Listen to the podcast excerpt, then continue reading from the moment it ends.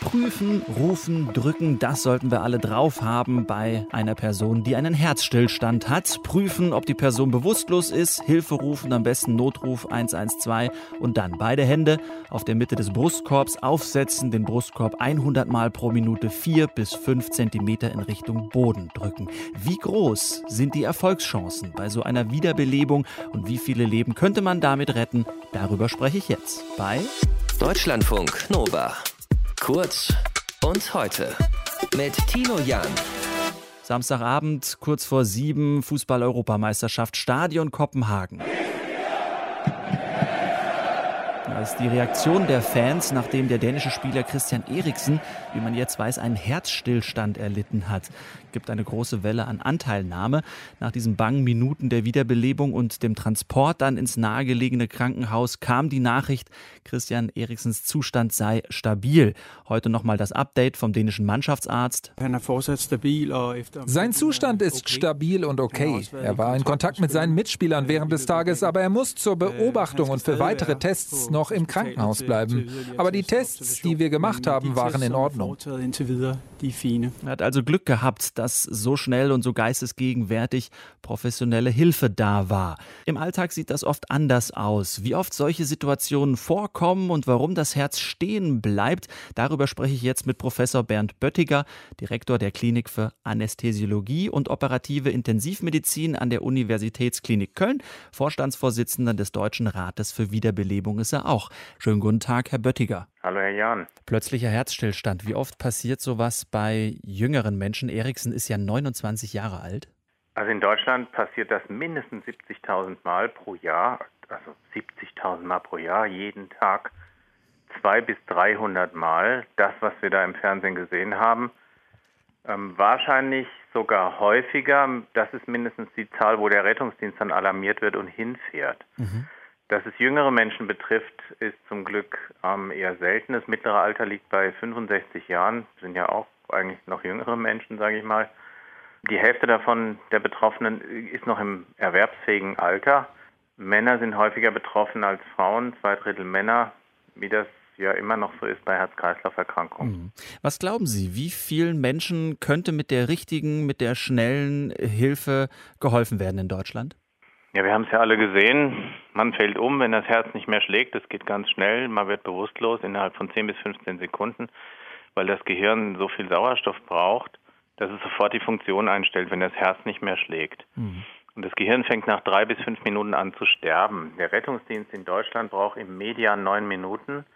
Das heißt, er kommt eigentlich immer zu spät oder meistens zu spät, auch wenn wir einen tollen Rettungsdienst haben. Deswegen muss man die Zeit überbrücken, bis der Rettungsdienst kommt mit der sogenannten Herzdruckmassage. Unser Motto ist prüfen, rufen, drücken, also prüfen auf Lebenszeichen, wenn einer nicht reagiert und nicht normal atmet, rufen 112 und dann die Herzdruckmassage zwischen den beiden Brustwarzen fünf bis sechs Zentimeter tief mit ausgestreckten Armen drücken, entlasten, drücken, entlasten. Nach dem Song Staying Alive zum Beispiel oder anderen, Radetzky Marsch kann man nehmen, mhm. 100 bis 120 Mal pro Minute drücken, entlasten, nicht aufhören, bis der Notarzt kommt, am besten sich nach zwei Minuten abwechseln lassen.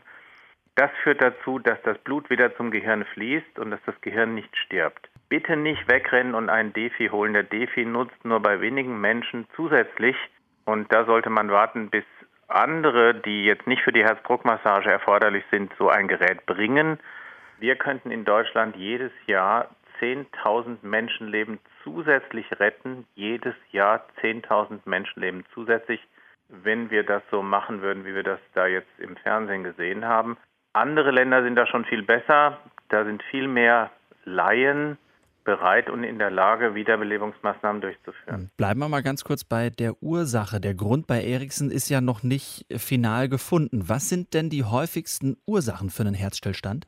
Mittleres Alter 65 Jahre, dann ist die häufigste Ursache ein, ein Herzinfarkt oder eine schwere Herzrhythmusstörung. Es können auch manchmal andere Krankheiten sein, äh, also angeborene Krankheiten auch, die allerdings in der Regel eher jüngere Menschen betreffen.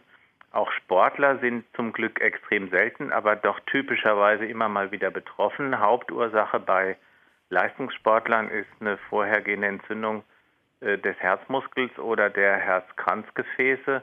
Manchmal auch angeborene Anomalien im sogenannten Erregungsleitungssystem des Herzens, das für die regelmäßige Herzschlagfolge verantwortlich ist. So etwas könnte, das ist jetzt eine Hypothese, auch hier die Ursache gewesen sein. Mhm. Jetzt hat man ja auch gesehen, dass einer der dänischen Spieler ziemlich schnell reagiert hat und Eriksen in die stabile Seitenlage gebracht hat.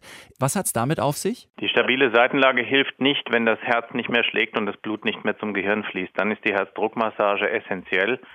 Die muss ohne Verzögerung sofort begonnen werden.